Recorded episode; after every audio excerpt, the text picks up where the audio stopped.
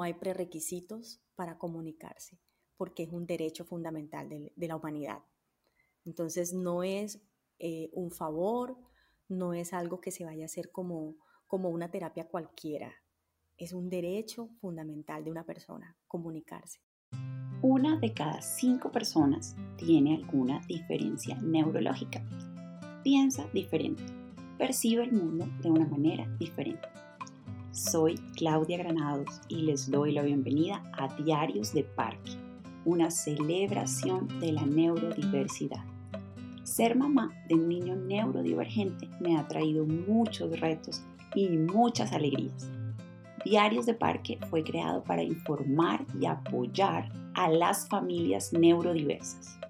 En este podcast tenemos conversaciones que cuentan historias y a través de esas historias ayudamos a cambiar la percepción de las diferencias neurológicas para brindar a las personas neurodivergentes una sociedad en la que puedan brillar.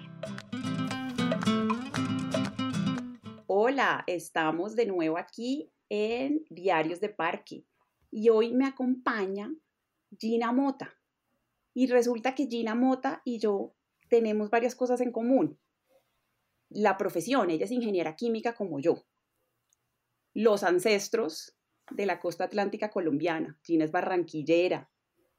Y eh, las dos tenemos un hijo en el espectro autista. Y a las dos, hace rato, rato, desde la universidad, se nos olvidó el cálculo integral, el cálculo diferencial, todo eso. Gina, eh, pues es la mamá de Lucas y Álvaro. Y Lucas, su hijo, le ha enseñado una cosa muy linda y es cómo comunicarse sin palabras. Y él la impulsó a unirse a otras familias de la bella ciudad de Cali para crear la Fundación Te Apoyamos. Eh, Te Apoyamos es una red de apoyo para las familias de personas autistas en Cali. Entonces, desde 2016, Gina combina su trabajo profesional con su tarea como voluntaria dirigiendo la Fundación Te Apoyamos. Em, y por eso hoy le agradezco mucho que, que, sea tan generosa y nos regale un ratico de su tiempo para contarnos su historia. Gina, muchas gracias. Bienvenida a Diarios de Parque. Muchas gracias, Claudia, por, por pensar en mí, por pensar en nosotros, por, pensar en esta red de apoyo y de pronto traer a, mi memoria todo lo que, lo que impulsó eh, este proyecto de Te Apoyamos, eh, recordar un poquito los inicios y del por qué es importante trabajar en red, unirnos a otras familias con un mismo propósito. Bueno, muy bien. Quiero que empezar pues hablando sobre Lucas, que me cuentes un poquito sobre tu historia eh, con Lucas.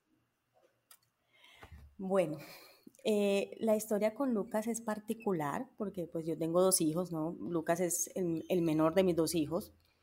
Eh, y con mi hijo mayor, digamos que él tuvo como una evolución en su desarrollo un poquito lenta. Entonces, cuando Lucas nació, yo sentía que Lucas era como privilegiado en todo lo que tiene que ver en, ese avance o en esa evolución de, todos esos indicadores del desarrollo. Eh, sentía que Lucas era un, bebé demasiado adelantado. Eh, todos esos hitos del desarrollo los iba alcanzando de manera eh, vertiginosa. Em, caminó a los nueve meses, hay, una, hay una anécdota que siempre cuento, que el segundo día de nacido, que estuvo en la casa, eh, él se volteó. O sea, que un bebé se, se voltee, o sea, que gire su cuerpo. Eso es como después del mes. Y él giró y con su pierna pateaba de manera vigorosa el móvil que colgaba de, de, su cuna. Entonces, uh, el papá y yo pues nos sentíamos sorprendidos, pensábamos que había como una superdotación en Lucas. Eh, y pues digamos que él empezó a adquirir pues sus habilidades de manera muy rápida. Em, antes del año ya decía frases, eh, me acuerdo que él decía tetico para el nene cuando pedía comida, o sea, era, tenía un avance muy rápido eh, en comparación de nuestro hijo Álvaro. Pues digamos que sí notamos algunas cosas que era la sensibil, era, era hipersensible a los sonidos, eh, a de pronto a, no le gustaba estar solo, siempre le gustaba estar muy acogido con, conmigo y con el papá principalmente. Eh, pero a partir más o menos del el año y siete meses de edad, eh, empezó a cambiar un poquito como, como esa visión que teníamos de Luquitas, porque empezó a retraerse, empezó a callarse, o sea, ya no, ya no utilizaba todas esas frases eh, para comunicarse a nosotros, empezó a estar muy, em, muy sensible, pues ya lloraba demasiado, em, no quería compartir eh, con sus abuelos ni, ni, con las personas que eh, constantemente compartía. Nosotros vivíamos en, otro país, en Ecuador, mis hijos son ecuatorianos, y nos visitaba mis papás o mis suegros y y una tía. Y él, o sea, se, se centró solamente a estar conmigo. Entonces ahí fue que empezamos a notar como que algo pasaba, ¿no? Y ahí empezó como toda esa búsqueda de, de respuesta que vivimos las familias que, que atravesamos este, este camino de, del diagnóstico del autismo, porque realmente es un camino, o sea, no es un hecho puntual en nuestra vida, sino que es eh, un camino sinuoso que nos lleva como al punto cero de, de toda la historia que es compartir con una persona con autismo. Eh, desde ahí comenzó nuestra, nuestra búsqueda en ese camino. Ok, Gina, pero entonces no sabía que tus hijos eran ecuatorianos. Cuéntame entonces un poquito cómo es ese traslado a Cali, porque intuyo que sucede como, como en un momento cercano al diagnóstico, que es un, un periodo difícil, ¿cierto? Cuéntame un poquito eso, cómo es, ese, eh, cómo esa llegada a Cali. Sí, sí, bueno, se juntaron eh, dos temas para tomar la decisión de, regresar a Colombia, ¿no? Em, yo había recibido el diagnóstico de autismo de Lucas más o menos en el 2014. Lucas estaba próxima a cumplir tres años. Em, y nosotros pues empezamos esa búsqueda de, eh, eh, tratamientos, terapias. Em, yo siempre he estado como muy, muy empapada de, toda esta corriente biomédica, de que todo es asociado a algo, a una disfunción orgánica. Entonces, pues la primera búsqueda de respuestas ante, ante negar de que era autismo, porque lo primero que hice fue decir, no, pues Lucas no puede tener autismo, eh, debe ser otra cosa. Eh, empecé a buscar por, por, el, por enfermedad celíaca, empezamos a descartar un montón de, em, de diagnósticos clínicos, porque no sé si has visto, Claudia, que, que la enfermedad celíaca, eh, en las manifestaciones en niños, eh, toda la parte de conducta y de, em, y de pérdida de, de, habilidades adquiridas también se presenta cuando los niños tienen esta, esta enfermedad. Entonces, pues obviamente todo encajaba y yo quería pues que, que Lucas no tuviera autismo. Ese era como mi, eh, mi deseo, o sea, sin pensar incluso que la enfermedad celíaca podría ser más grave, en mi cabeza solo estaba que no podía tener autismo. Prefería cualquier otra cosa. Sí, o sea, a, ese punto eh, de en ese punto de inconsciencia me encontraba en ese momento porque todo lo que yo creía o había visto del autismo era, era completamente desgarrador. Yo no quería eso en la vida de mi hijo. Eh, era el mensaje que conocías, que veías. En, sí, sí, lo que yo había visto, lo que yo conocía y lo primero que buscas en Google cuando empiezas eh, en, como recabando pues en respuestas es, o sea, es, es, terrible la primera información cuando no tienes una guía, ¿no? Cómo te, te abrumas con, tantas cosas que, están en las redes sin ningún fundamento y empiezas a envenenarte con, toda esa información basura, lo, lo puedo decir con, toda, con toda seguridad. Bueno, entonces em, en ese momento pues empezamos en terapias allá, una peor que la otra, eh, no teníamos una guía, estábamos completamente solos. Eh, ¿No tenías mm, familia en Ecuador? No tenía familia en Ecuador, estaba sola. Claro, imagínate. Em, nosotros habíamos, eh, estábamos tratando de buscar, pues que una de las recomendaciones que nos hicieron fue que pues Lucas entrara a, un jardín.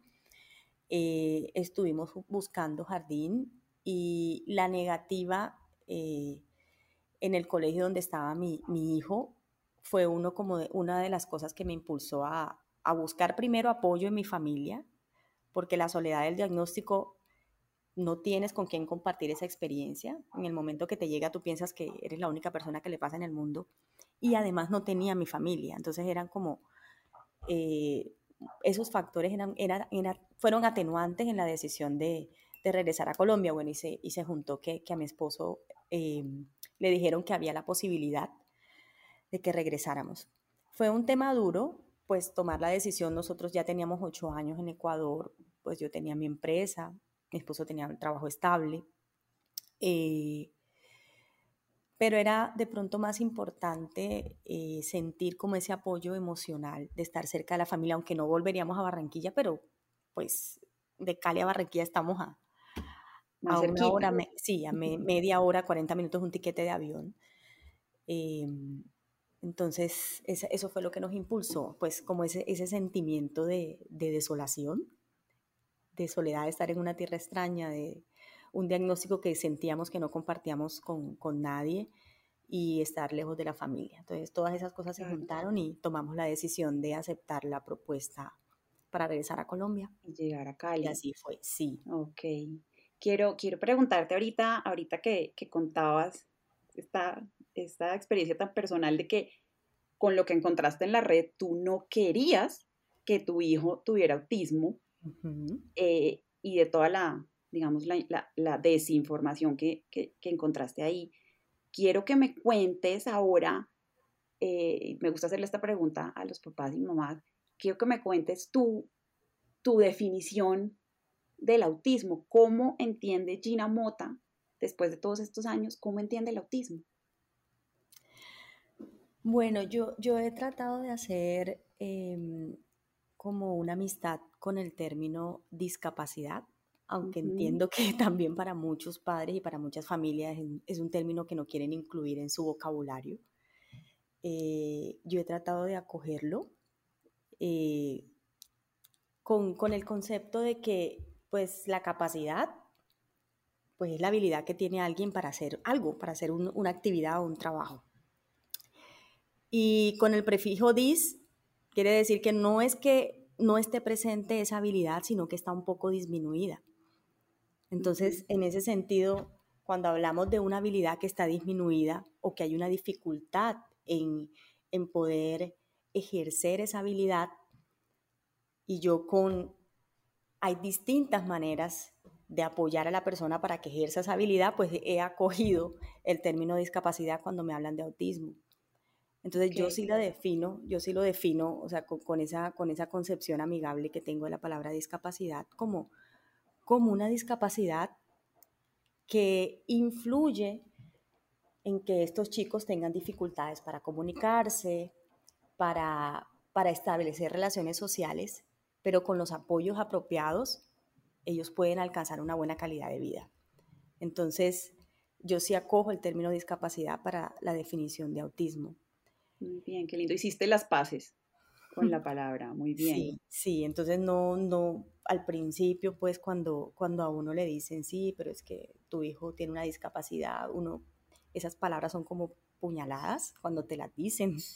Em, pero al final eh, puedes entender que sí, tiene una discapacidad, o sea, tiene unas habilidades que, que, en las que tiene dificultad o que están un poco disminuidas pero eso no quiere decir que tenga otras eh, que compensen esas que están disminuidas y que con otro, y con muchos con apoyos que les, que les proporcionamos, eh, ellos pueden ser felices y tener una buena, una buena calidad de vida. O sea, al final es eso, ¿no?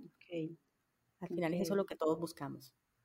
Y, hablaste en particular de, de la comunicación y quería preguntarte sobre ese punto. Em, eh, sobre cuál ha sido la, ruta de Lucas, porque entiendo que su, una de sus, eh, de sus retos, de sus desafíos, ha sido específicamente en la, en la comunicación. Hoy en día, ¿qué edad tiene Lucas ya? Lucas tiene 10. 10, ok. Si quiero que me cuentes un poquito, porque hablaste de eso, eh, sobre la, el, reto de Lucas en la comunicación y cómo, cómo, cómo han transitado eh, por todos estos apoyos para ayudarlo ahí. Cuéntame un poquito así con plastilina, ¿dónde ha estado el reto y cómo, cómo lo han afrontado? Bueno, como decía al principio, el, camino del autismo es un poquito sinuoso. Eh, uno se encuentra como con muchos, eh, muchos obstáculos y tiene que como pasarlos por el ladito y empieza a ser como una S, no es, no es un camino recto. Em, cuando, cuando uno empieza a buscar respuestas en el diagnóstico, pues porque ve a su hijo de una manera que eh, ese choque con el, con, el, con el diagnóstico, tú sabes, pues todo este proceso del duelo, primero tú lo asimilas como una pérdida, ¿no? El hijo que tú tenías, te lo quitaron, ¿sí? Entonces lo que, lo que uno empieza a pensar es que hay una pérdida y empiezas a buscar cómo recuperarla, cómo recuperar a ese hijo que, no sé, en algún lado está, quieres que regrese. Entonces, en, en el caso de nosotros, eh, fuimos haciendo como una escala en los apoyos que teníamos que proporcionar a Lucas. Primero era, eh, bueno, ¿cuándo era que Lucas se dé cuenta de que estamos aquí, de que somos sus papás, de que nos mire, de que esté atento a lo que nosotros le proponemos? Porque al principio, cuando em, empezó ese periodo de la pérdida de habilidades, de, cuando el Lucas antes del autismo y el Lucas después, o sea, el Lucas que se fue, era que ya, pues nosotros prácticamente no, no existíamos para él. Él empezó a tener comportamientos, eh, mm, no voy a llamar compulsivos, pero ese sería como el término clínico, con objetos. Empezó a, refugiarse en objetos, carritos, y ya, pues ese, ese contacto, esa cercanía que tenía con nosotros se fue, se fue, se fue diluyendo. Entonces, el primer objetivo era, ¿cómo hacemos para que Lucas sepa que estamos aquí, que somos sus papás, que lo amamos? Entonces, el primer, como el primer objetivo de comunicación que nos planteamos fue ese. O sea, que él nos mirara y que supiera que estábamos allí. ¿Sí? En ese momento no nos importaba que ya no, ya no volvió a decir papá, ya no volvió a decir mamá, ya no volvió a decir tete, pero tampoco nos volvió a mirar. Tampoco volvió a acercarse con nosotros a buscar un juego. Entonces el primer reto en la comunicación fue ese, ¿sí? Que volviera a conectar con nosotros emocionalmente porque sentimos que se había ido. Entonces, si me preguntas cómo fue el camino, cómo, fuimos escalando en, en, el tema de la comunicación, el primero fue ese, o sea, buscar que él se conectara con nosotros. Después que conseguimos que se conectara con nosotros, bueno, pero ahora cómo hacemos para que, para que él escuche lo que, lo que le estamos diciendo. Si le decimos, ven Lucas, pues Lucas no venía. Lucas mira esto, Lucas no miraba. O simplemente Lucas, Lucas no contestaba, o sea, no, ni siquiera eh, reaccionaba. Eh, en, el diagnóstico de Lucas fue muy fácil porque todos los signos nucleares del autismo los tenía. Si ponemos, si pudiéramos poner como un modelo de eh, una parametrización del, del, autismo, pues yo podría poner el ejemplo de mi hijo absolutamente todos los signos de alarma eh, aparecieron. aparecieron. O sea, fue, fue algo impresionante. O sea, todos los marcadores eh, de los test, de las pruebas de tamizaje que se le aplicaban, o sea, todas eran positivas. Todos los signos estaban ahí, o sea, no, no, había cómo decir que no, ni había la menor duda, ni, ni, ni no. Bueno, yo lo negaba, pero no, no había cómo decir que no. Entonces, eh, lo primero fue eso, que se acercara, se conectara con nosotros y luego fue como le enseñamos a, que pues estamos aquí, pero necesitamos que nos escuche. Entonces el segundo objetivo en la comunicación fue que nos escuche y en términos conductuales, porque empezamos a escuchar de, todo el tema de las terapias eh, cognitivo-conductuales y de, de, análisis aplicado de la conducta, eh, pues viajamos a Estados Unidos, yo empecé a estudiar eh, ABA, conducta verbal, hice pues una, una certificación en eso, él estuvo en un centro y ese era el segundo objetivo, o sea, que atendiera instrucciones. Entonces ese fue como el segundo objetivo comunicativo. Como nada es suficiente para nosotros, siempre estamos, bueno, ahora dio esto, ahora qué, qué más sigue. Entonces luego empezamos con, con, el objetivo comunicativo de que todos queremos, pues yo lo queremos escuchar, queremos escuchar que diga algo. Empezó a repetir palabras de nuevo. Eh, pero solamente pues e, eh, ecoicos, solamente repetía, repetía, repetía. o hacía vocalizaciones en sus, propias, en sus propios sonidos pues guturales. Eh, eso era lo que, lo que pasaba diciendo, no tenía ninguna comunicación funcional. Y empezó como esa, esa, esa, ese deseo incansable de que hablara. ¿Sí? O sea, de que hablara, empezamos a reforzar las terapias de lenguaje.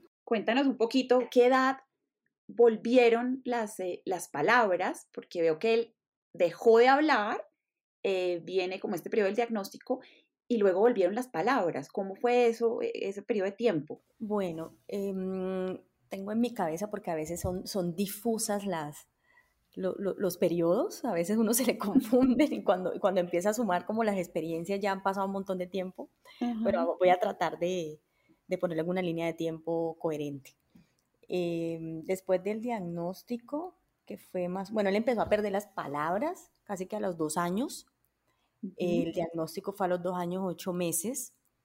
Em, más o menos nosotros viajamos a Estados Unidos para, para el tema pues de la terapia conductual y aprender a los tres años y medio, tres años y medio. Y cuando regresamos de allá, el, como pues toda la terapia fue muy enfocada en, los ecoicos, en, en, que él repitiera, pues a partir de que llegamos de Estados Unidos, él empezó a repetir mucho. Eh, entonces fue como después de los tres años y medio, empezó otra vez, pero solo a repetir, solo a repetir. Y en ocasiones, cuando yo lo llevaba como al extremo de desesperación, eh, me podía decir agua o algo, una vocalización muy parecida a agua, cuando pedía agua. Como aparecieron de nuevo las palabras, eh, yo pude como ver una, una luz en el camino de que pues Lucas pues iba a empezar a hablar. Y yo iba a aprovechar pues toda, toda esa, esa colalia o esa, esa repetición de palabras pues para que se convirtiera en un, en un lenguaje hablado funcional. Y eso fue como mi objetivo principal a partir de ese momento. Y empecé pues a, a incentivar la comunicación de él en todos los espacios, o sea, tratar de que a través del juego, pero, pero ya cuando llevas las cosas como a un extremo, pues ya el juego no es juego, eh, ya pues la relación madre-hijo se va deteriorando porque siempre está como esa competencia de que si tú, o ese condicionamiento, ¿no? Que realmente la teoría es así, se llama condicionamiento operante. Cuando tú generas un, un refuerzo positivo cuando un niño hace algo pues correcto, tú estás condicionando lo que él está haciendo, o sea, la operación que está, que está ejecutando. Estoy aquí mezclando un poquito de teoría de, de ABA. Ok, sí, sí. De teoría conductual, pero es así que funciona, ¿sí? O sea, los humanos estamos condicionados a realizar las operaciones, pero esas operaciones las realizas de manera repetitiva cuando hay un estímulo exterior, ¿sí? Un premio, pues, lo que llamamos refuerzo positivo. Entonces eso fue lo que yo empecé a aplicar en todos los escenarios con Lucas. Entonces esos espacios como de, conexión entre nosotros se iban cada vez perdiendo porque pues cada vez que yo podía era condicionándolo para que él pudiera emitir esas palabras eh, en el escenario que a mí me parecía pues lo más funcional posible y cada vez él se iba frustrando más eh, cada vez gritaba más cuando estaba conmigo, cuando yo le invitaba a jugar, que entre comillas a jugar para mí, pero él, él, él ya sabía que no era juego, sino era pues la tortura jugar con la mamá. si, pedía pues algún juguetico, algún muñeco, pues yo lo iba a condicionar a que dijera dame, o que por lo menos dijera da. Eh, y si íbamos a la cocina y pedía agua, pues yo no se la iba a dar hasta que él no me dijera agua. Así tuviera el, de, el desborde más grande de las pataletas. Lucas le llegó hasta rajar la boca porque yo no le daba agua hasta que no me dijera. O sea, el tema de, de, del deseo de que hablara, o sea, me superaba, superaba completamente como la relación fraternal que debe tener una mamá con el hijo. O sea, enfocarme solamente en ese objetivo. O sea, fue como, como en mi objetivo estratégico que hablara, eh, no me importaba como si el fin justificara los medios, ¿no? Ok. Entonces, en eso, en eso empezó como a tornarse la, la relación de, de madre-hijo e en, esa temporada. Eh, en ese momento pues yo no, no, no miraba como válida las otras formas en las que él se estaba comunicando conmigo. No, no daba eh, mérito a los esfuerzos que él estaba haciendo por comunicarse, por conectarse con el mundo, porque yo estaba cegada en que él hablara. Entonces, eh, eso fue un periodo bastante largo de tiempo. Pues estaba diciendo que tres años y medio, luego cumplió los cuatro años, eh, seguimos en ese intento, él venía presentando avances en, pues en la parte pues, conductual, en lo, que, en lo que se refiere a seguimiento de instrucciones. Eh, empezó, pues yo empecé como de manera muy rigurosa a estructurarle un horario, él empezó como a crear e, estructuras mentales en que pues en la mañana se levanta, hace esto, hace lo otro y empezó a tener muchas dificultades en cuando se cambiaba esa rutina, en todo lo que son comportamientos restrictivos, esa parte pues no se había superado. Y obviamente los comportamientos desbordantes, las pataletas, los gritos, los mordiscos, eh, las, los cabezazos en el piso y todo eso se fue exacerbando porque obviamente los niveles de exigencia para que él se comunicara de manera hablada eran cada vez más altos, pero él no recibía, eh, otra vez hablando con terminología de ABA, ningún refuerzo positivo por lo otro que estaba logrando, ¿sí? Por su intención comunicativa no verbal, por su conexión, por, por, su, por el esfuerzo que hacía de permanecer sentado, de atender instrucciones. O sea, es impresionante cómo Lucas, desde muy chiquito, a pesar de todos esos signos nucleares del autismo que, que eran pues muy, muy visibles en él, empezó a tener como un deseo de aprender, de, escuchar, de sentarse, de esperar a que tú le dieras como que, em, de esperar a, que, a que la otra persona se manifestara para él dar una respuesta. Bueno, nada de eso lo veía yo. Para mí no avanzaba nada porque pues simplemente no hablaba de manera funcional. Y de a poco dejó inclusive de repetir, de repetir palabras. Em, a ver, eso fue cuatro años, cuatro años y medio, bueno, llegamos a Colombia. 2016. llegamos a Colombia eh, y empezó el tema de preguntarme, bueno, pues Lucas no está hablando, está de verdad, o sea, el tema de las conductas estaba muy, o sea, muy, muy incontrolable, o sea, él pues estaba pues autoagrediendo mucho, me mordía a mí también porque se frustraba demasiado.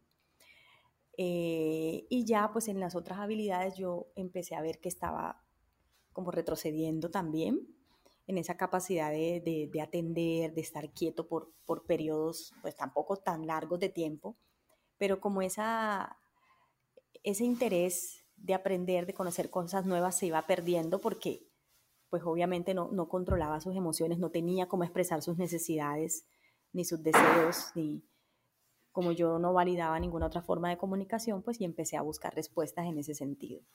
Pues ya, Pero él, él sí se estaba comunicando, o sea, él se comunicaba de una forma distinta a la que tú querías. Exactamente. Entonces fue cuando empecé a leer de, de comunicación aumentativa y, y alternativa. Empecé pues a, a, hablar con profesionales que estaban metidos en este tema em, y empecé a entender que había muchas formas válidas de comunicarse, que no solamente era la hablada, eh, que empecé a, a, ver historias de chicos con autismo que después de mucho tiempo se habían empezado a comunicar de manera escrita y empezaban a describir cómo era esa sensación que ellos tenían interna de no poder expresar sus necesidades y cómo se habían liberado a través de la palabra, no precisamente hablada, sino la palabra o los símbolos.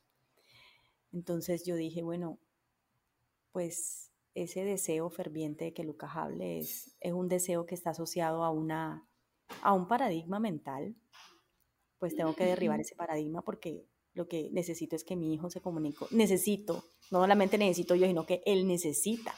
Comunicarse. sí, ya dejé a un lado mi necesidad o ese, ese deseo pues que tenía como mamá de que él hablara y empecé a pensar en lo que él necesitaba para empezar a adquirir autonomía, ¿sí? Para empezar a mostrarse él mismo como era. Y bueno, así empezó nuestro, nuestro camino por la comunicación aumentativa y alternativa. Cuéntanos un poquito de qué se trata. Esa es la famosa CAA. Seguramente podemos hacer luego un, un, episodio porque es un tema súper interesante, pero cuéntanos un poquito qué es la comunicación, cómo se ve en la práctica, cómo, cómo, cómo entró a la vida de Lucas y cómo se ve hoy en su día a día eh, la, la, la, ayuda o la presencia de la comunicación aumentativa. Empezamos em, con algo que se llama comunicación por intercambio de imágenes, que es PEX, que es un método de comunicación, eh, pero es muy asociado a, la parte conductual también. Entonces, todo este proceso es modelado, empezamos a enseñarle a Lucas a, señalar lo que quería, eh, pero era como con una, con una restricción en lo que él podía comunicar. Yo elegía eh, las palabras que a mí me parecía que eran las más funcionales para él, para empezar a enseñarle, bueno, el equipo terapéutico y yo. Entonces empezamos con, con PEX, que es un método de, de comunicación también, pero es, es con apoyo con apoyo físico total, o sea, tú le llevas la mano al niño, tienes una persona de apoyo en las primeras etapas y el niño aprende es, eh, o la persona aprende con, con, el, con con la ayuda completa del, adulto. Usar pictogramas no quiere decir que, estés, que estés utilizando como un medio de comunicación. Los pictogramas, como algunos niños tienen un aprendizaje visual, entonces te ayudan a organizar la estructura mental, entonces para anticipación, entonces son, son herramientas de anticipación. En el caso del PEX, utilizan el libro o las imágenes para, utilizan el concepto de que la comunicación es un intercambio. ¿sí? Pues como, lo es.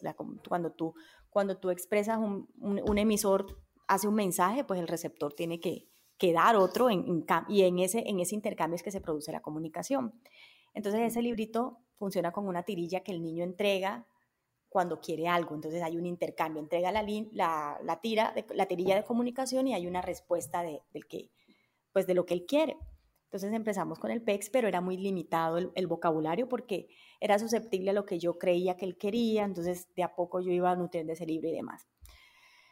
Bueno, me, encontré con una persona que me dijo, no, em, ahora está la comunicación aumentativa y alternativa, es, hay, hay, todo, digamos, una, una, teoría que se llama lenguaje natural asistido, donde lo que hace es que el niño va a aprender a utilizar un sistema de comunicación, pero con modelado. O sea, que las personas que están en el medio tienen que apoyarlo en modelar cómo se utiliza el sistema de comunicación con él. Así como cuando un bebé aprende a hablar cuando escucha a los adultos hablar, las personas que tienen eh, dificultades en la comunicación van a aprender a utilizar su medio de comunicación, ya sea análogo o digital, cuando los que están con él lo utilizan también.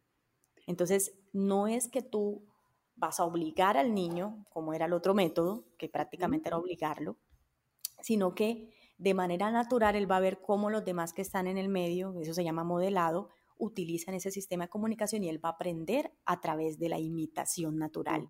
Bueno, una, una de, las, de las principales diferencias que hay en, en implementar un método de, de, de comunicación que sea orientado en la parte conductual y otro que sea con base en la comunicación natural asistida es básicamente que uno asume competencia.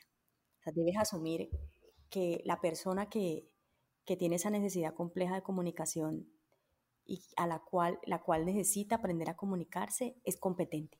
O sea, en, en todo momento debes asumir de que esa persona sabe lo que quiere decir, sabe lo que necesita y que es capaz de hacerlo porque normalmente em, nos limitamos a enseñarle a las personas con autismo y con, otra, y con otra, otro diagnóstico, con otra dificultad, lo que nosotros creemos que ellos pueden o que son capaces de hacer, los limitamos.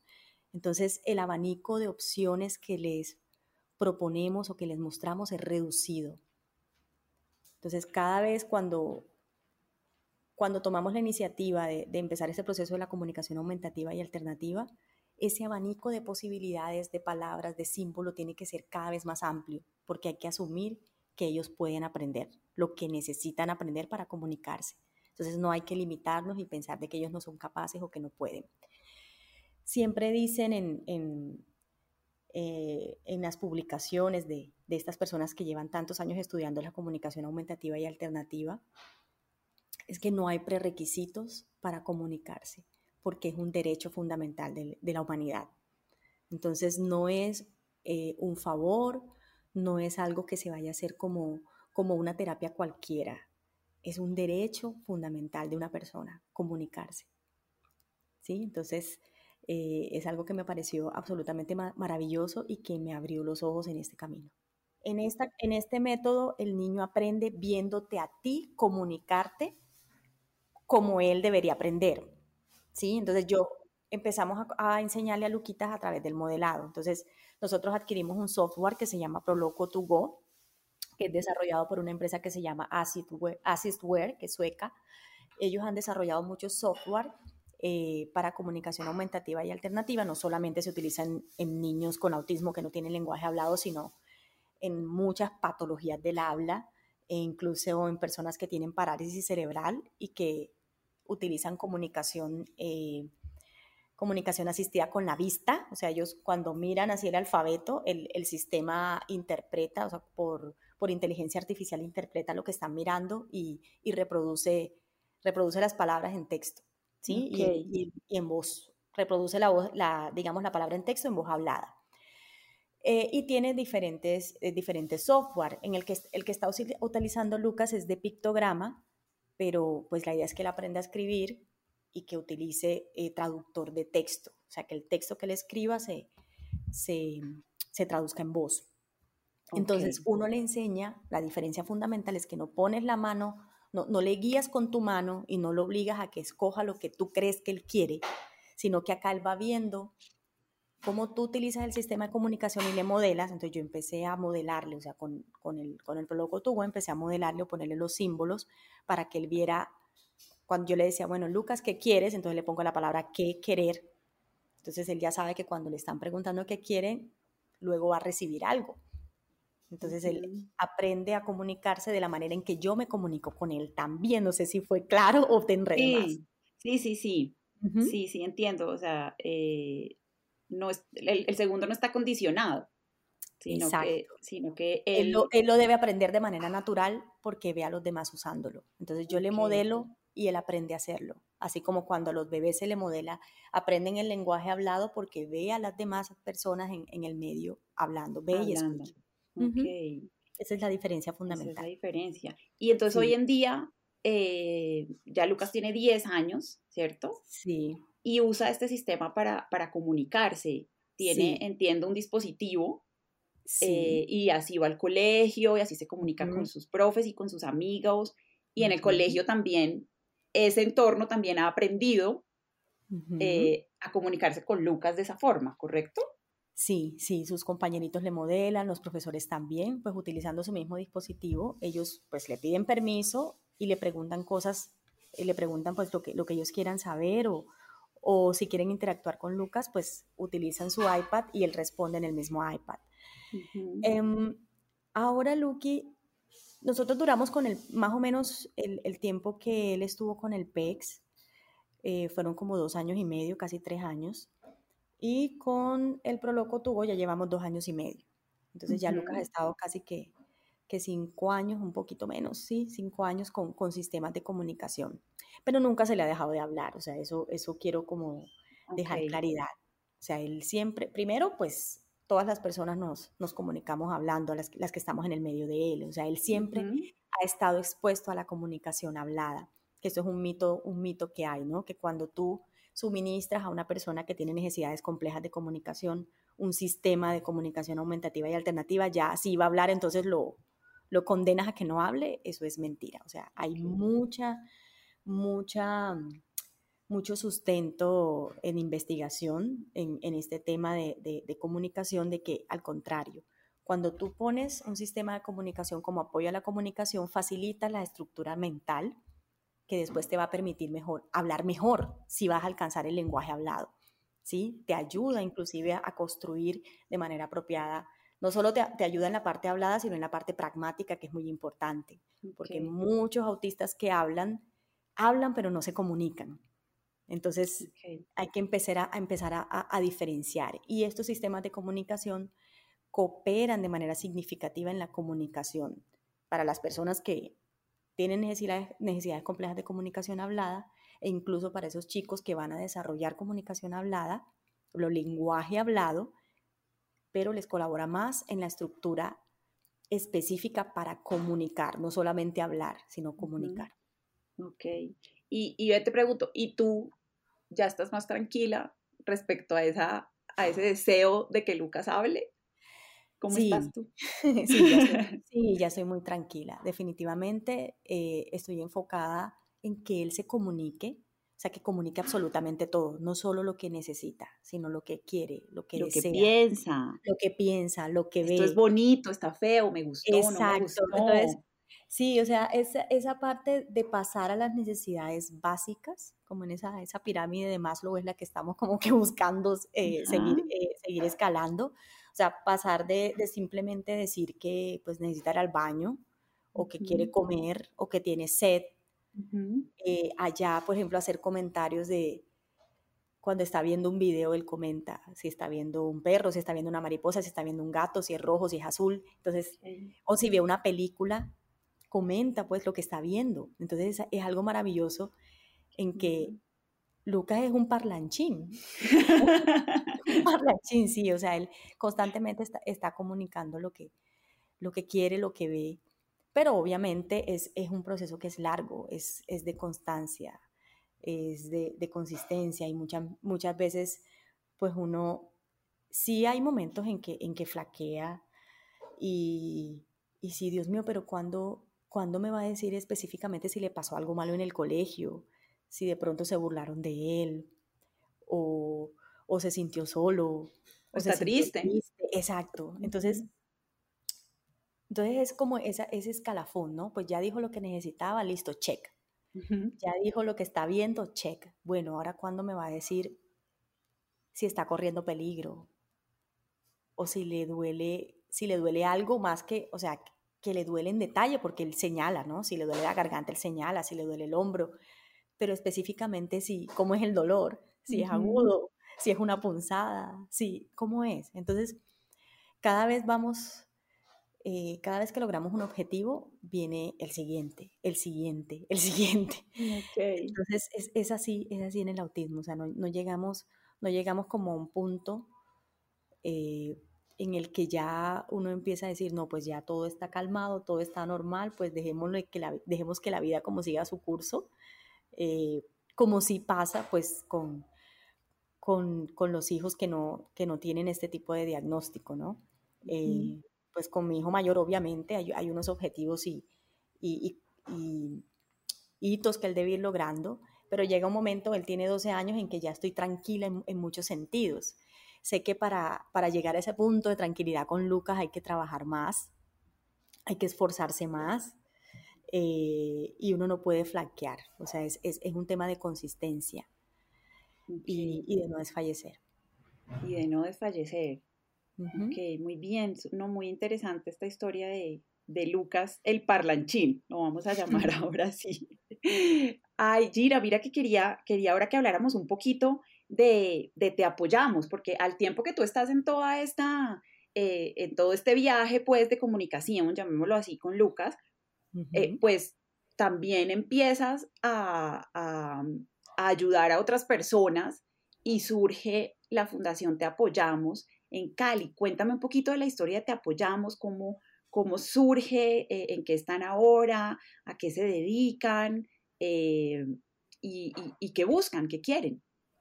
Bueno, eh, en, ese, camino de encontrar pues terapias y demás, pues fue conociendo más familias que empezamos, pues empezamos a asistir a, terapias en, común entonces empezamos a armar un grupo, o ya había un grupo, una, mamita tenía un grupo de papás que compartíamos los mismos terapeutas.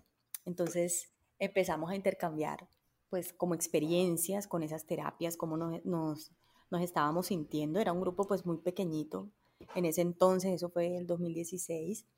Em, y poco a poco fuimos creciendo, o sea, cada vez se iban, se iban uniendo más personas a este grupo y un día X pues empezamos a preguntarnos, bueno, pero sí, estamos hablando de lo que necesitan nuestros hijos, pero, pero ¿y qué pasa con las demás familias? O sea, ¿cómo, o, o, qué nos falta más por, por ahondar, por conocer y, y, de pronto cómo podemos proporcionar unos mejores apoyos entre nosotros, intercambiando experiencias, intercambiando información y buscando apoyos adicionales.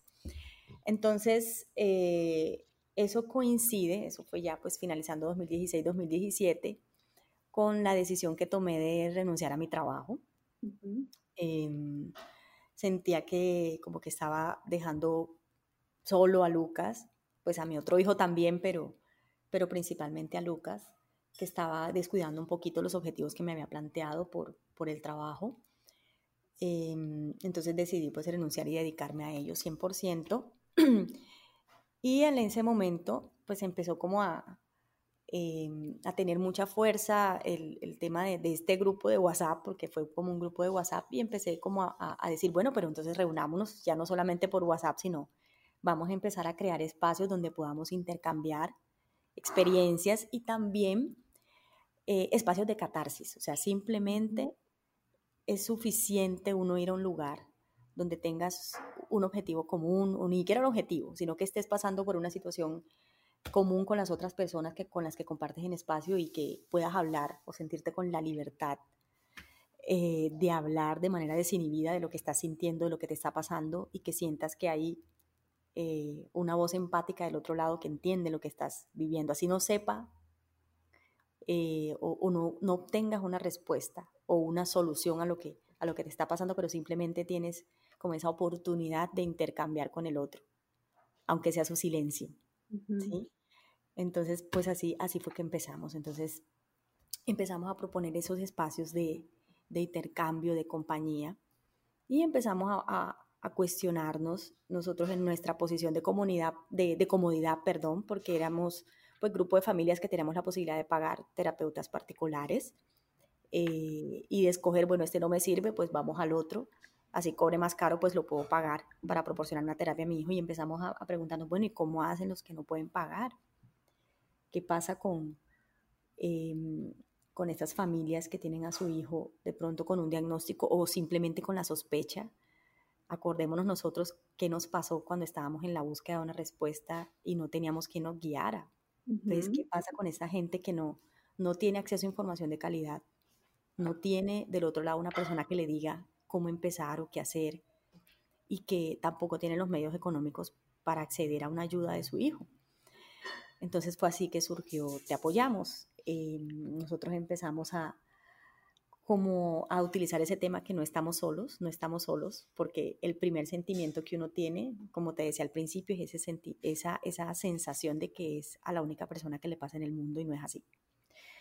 Entonces empezamos como a correr la voz, de, de hacer crecer eh, la red y empezar a buscar respuestas. O sea, que no solamente es el que tiene la posibilidad de pagar terapia, sino cómo acceden las personas que no tienen los medios económicos a, a esas oportunidades o la oportunidad de proporcionar herramientas a sus, a sus hijos de, de que la calidad de vida de ellos sea mejor. Entonces empezamos a buscar como esa respuesta de acceso a partir de la salud, porque pues obviamente después que tienes un diagnóstico y el autismo es un diagnóstico clínico, que tiene pues código internacional y demás, entonces a través de ese diagnóstico, ¿cómo podríamos acceder apoyos o ayudas? Eh, y ahí empezó como, eh, como esa primera línea de, de, acción de Te Apoyamos, el acceso a la salud, y por ahí comenzamos.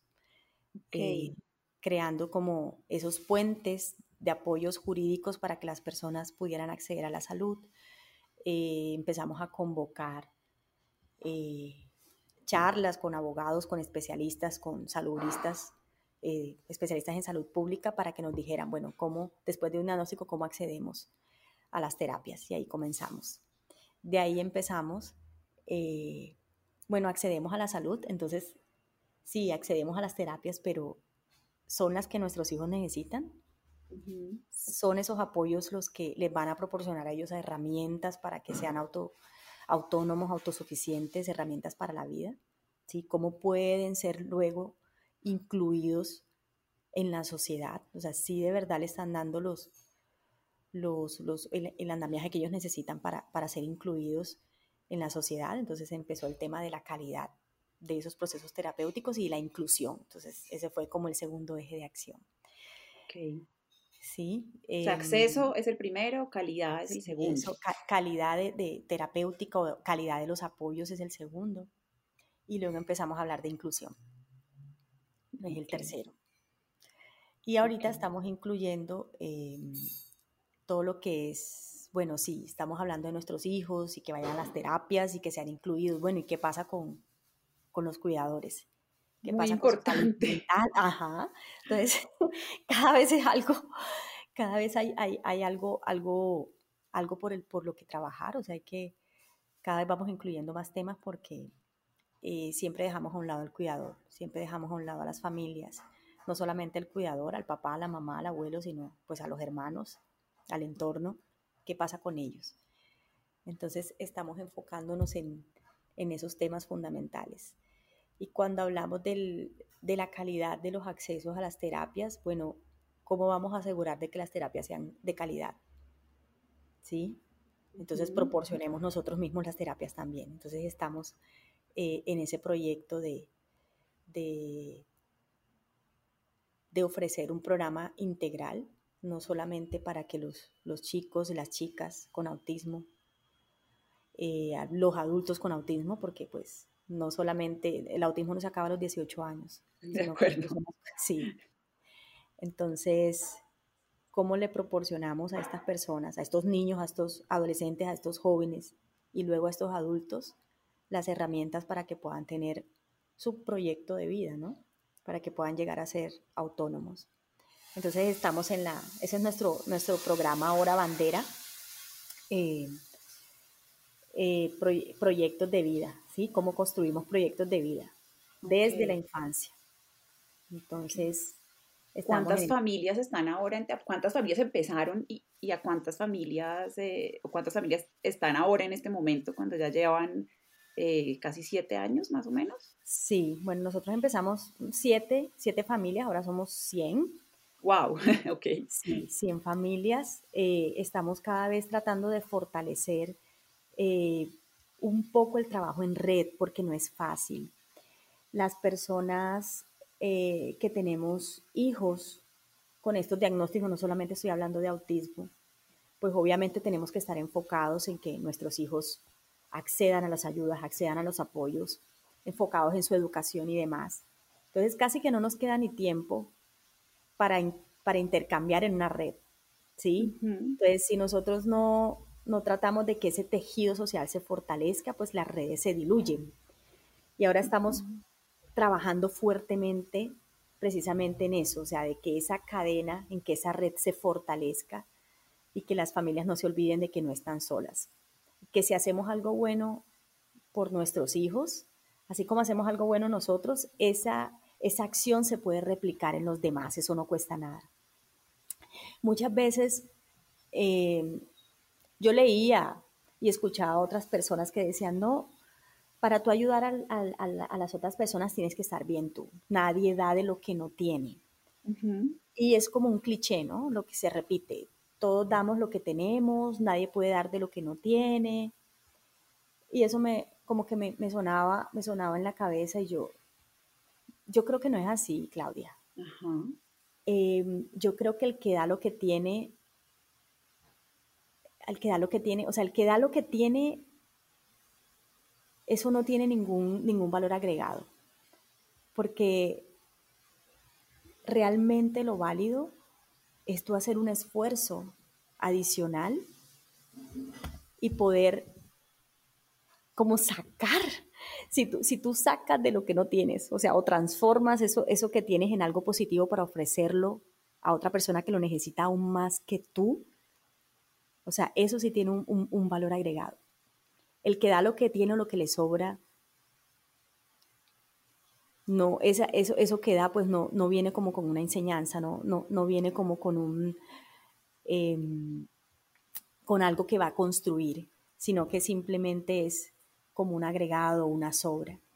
Si tú estás buscando respuestas en, en cómo ayudar a tu hijo, en cómo construir, digamos, una, una mejor estructura de salud mental para ti mismo. Si estás en esa búsqueda, puedes acoger a los demás y que se unan a esa búsqueda. Buscar juntos. sí, juntos. No tienes que esperar a estar perfecto, a estar bien para poder ayudar a los demás. En ese sentido, se ha construido esta red. O sea, no es que los que estemos eh, promoviendo la fundación o que estemos a la cabeza seamos las madres perfectas o tengamos una vida perfecta o que ya nada nos afecta, ¿no? Al contrario, estamos también en esa búsqueda y la búsqueda es mejor hacerlo en comunidad. Entonces, el que, el que quiera ayudar, el que quiera hacer algo por los demás, que no piense en que primero las condiciones en su vida tienen que estar perfectas, ¿no? Eso, eso no, em, no es necesario. Incluso cuando tú das de algo de lo que no tienes, o sea, de, de lo que tú crees de lo que careces, de manera automática, eso, eso empieza a ser como abundante en tu vida. Eso ayuda a fortalecerte como, pues como persona, como ser humano, que a pesar de que careces de mucho, de que le hace falta mucho a tu hijo, a tu familia, pero eso poquito que puedes aportar puede enriquecer demasiado, puede ser de, de una ayuda que inimaginable para, para otra persona que lo necesita aún más que tú. Ayudando a otros te ayudas a ti mismo. Exactamente, te ayudas a ti mismo. Entonces no solamente es esperar a que tú estás bien o buscar solo para tu hijo. Hay espacio para los demás. Qué interesante. Vamos a dejar, por supuesto, todos los links a, la información de, Te Apoyamos, eh, a todo lo que tienen, a todo lo que tienen en línea. Eh, muy interesante eso que, eso que me cuentas. Me, me interesa mucho lo que hablas de el cuidado de los cuidadores y la importancia de las redes alrededor, alrededor de eso. Eh, no sé si puedes contarnos un poquito de, cómo funciona en Te Apoyamos esa ayuda a los, a los cuidadores o el cuidado a los cuidadores.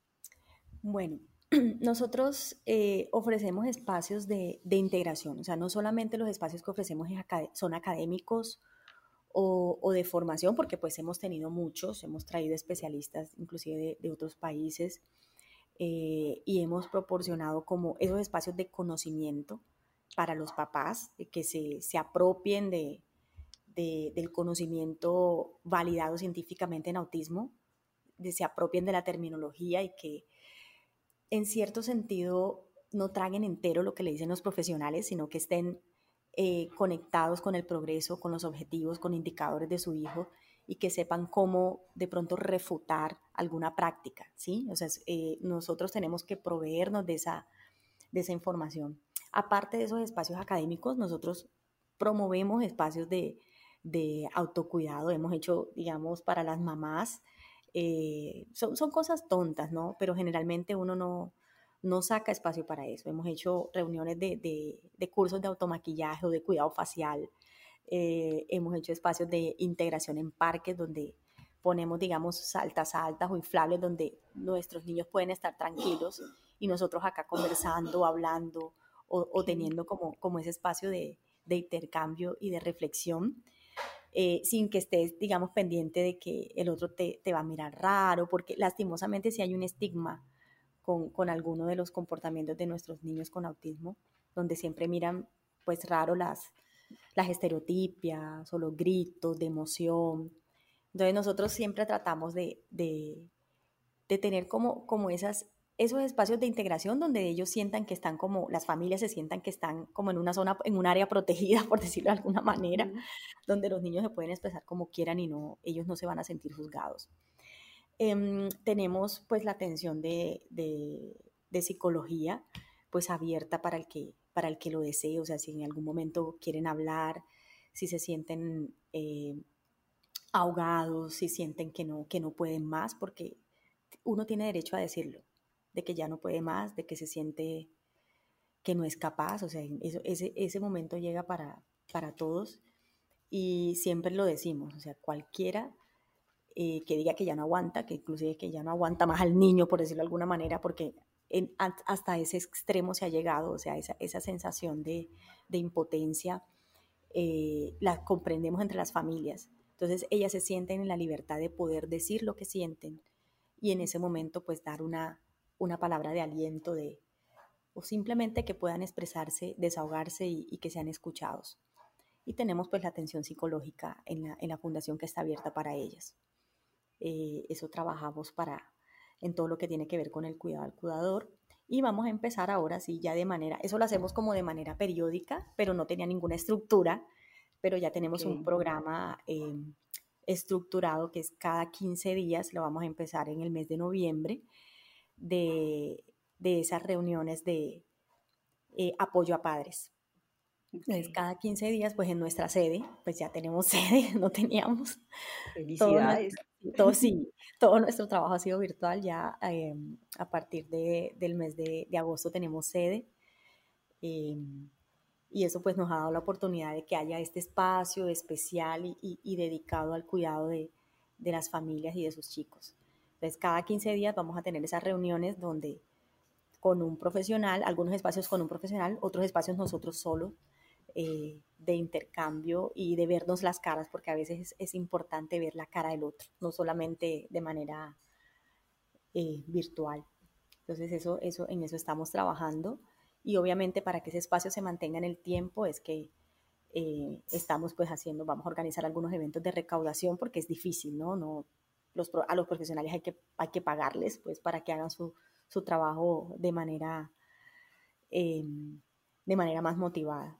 Mucho de lo que nosotros hemos hecho ha sido con, con, la colaboración de profesionales, pero esto no puede, para que un proyecto sea sostenible en el tiempo, pues obviamente ellos tienen que, estar remunerados. claro supuesto. Muy interesante, Gina, todo, todo lo, que, lo que has construido eh, ayudando desde, desde, desde tu situación particular. De verdad, súper interesante lo que, hace, lo que hace la fundación. Quisiera como ir un, pasito más allá en ese escalafón que veo que vas construyendo y, para, para cerrar, para finalizar, quisiera preguntarte por un mensaje, ya no solo para eh, para tu comunidad o las personas que, que, que tienen algún, algún familiar en el, en el espectro autista, sino en general, para la, para la sociedad en general, para todos los que puedan estar escuchándonos hoy? Bueno, em, lo, bueno para todos los que, que, nos estén escuchando, pues que, que acojan a, a las familias que, que tienen una, una persona que, que tiene una, una dificultad. No, no, solamente estamos hablando de, de, una discapacidad o una condición que, que sea popular, por decirlo de alguna manera. El, el, término inclusión es un término que debemos adoptar en nuestra vida diaria eh, y tratar de, de, acoger a estas personas, o sea, hacerlas, hacerles sentir de que no están solas. O sea, ese, ese, yo hablo mucho del sentimiento de, soledad que, uno siente cuando, cuando está pasando por este momento. Entonces, tratar de acompañar a esas personas, tratar de escuchar, no de pronto no buscar convertirnos para, para apoyar a esas familias no necesitas ser un experto, no, necesitas tener mucho conocimiento. Simplemente la empatía, ¿sí? tener un poco de, ¿Por qué no? ¿Por qué no? ¿Por qué no utilizar la palabra compasión? O sea, compasión por la situación del otro. Eh, que la otra persona sienta de que no está sola, que tiene un respaldo, que puede tener un espacio para dedicarse a ella misma. Entonces, no, no hay que ser un experto eh, para apoyar estas, a esas familias que están, en esta, que están pasando por este camino, sino simplemente tener las ganas y la actitud de, de ser empáticos, o sea, simplemente ser empáticos. No, pensar en que, en, que, en que, hay que ser expertos. Y promover, obviamente, la, la creación de estas redes, porque es muy importante eh, acogernos entre las familias. Muy bien, acogernos. Muy, me gusta mucho cómo usas esa palabra, ¿no? Se siente cercano y tranquilo, que en últimas es como lo que, lo que todos buscamos, ¿no?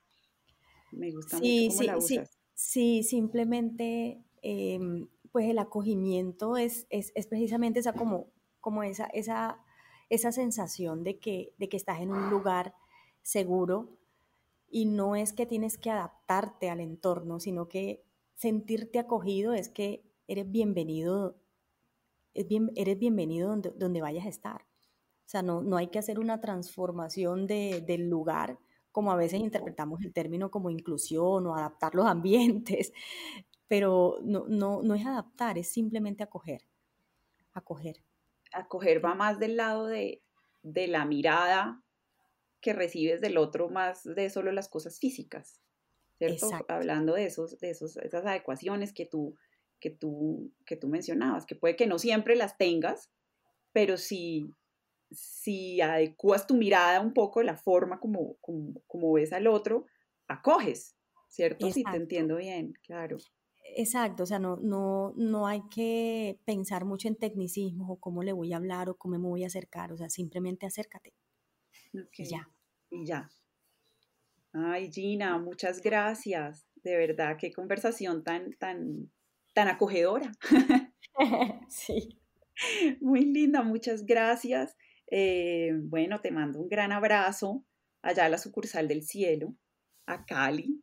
Eh, un saludo especial para tus, para tus niños, para tu familia y para todas las personas de, Te Apoyamos. Muchísimas, muchísimas gracias por, por, por, esta horita de tu tiempo. No, gracias a ti, Claudia, por, por esta iniciativa de, de, Diarios de Parque con una mirada completamente diferente, así como lo dice tu lema, porque realmente es eso, una mirada diferente. Y escuchar como todos los puntos eh, todos esos puntos que, en teoría pueden estar separados, pero al final todos convergemos, ¿no? Así es. Muy interesante, muchas gracias. No, a ti, te mando un abrazo grande. Igualmente, Claudia. Gracias por escuchar Diarios de Parque. Crear un mundo que celebre la neurodiversidad es un gran desafío y enfrentarlo en soledad no es una opción. Te invito a unirte a nuestra conversación. Hay varias formas de hacerlo puedes suscribirte en tu plataforma de podcast favorita, compartir nuestro podcast con tus amigos y familiares o escribirnos al correo info.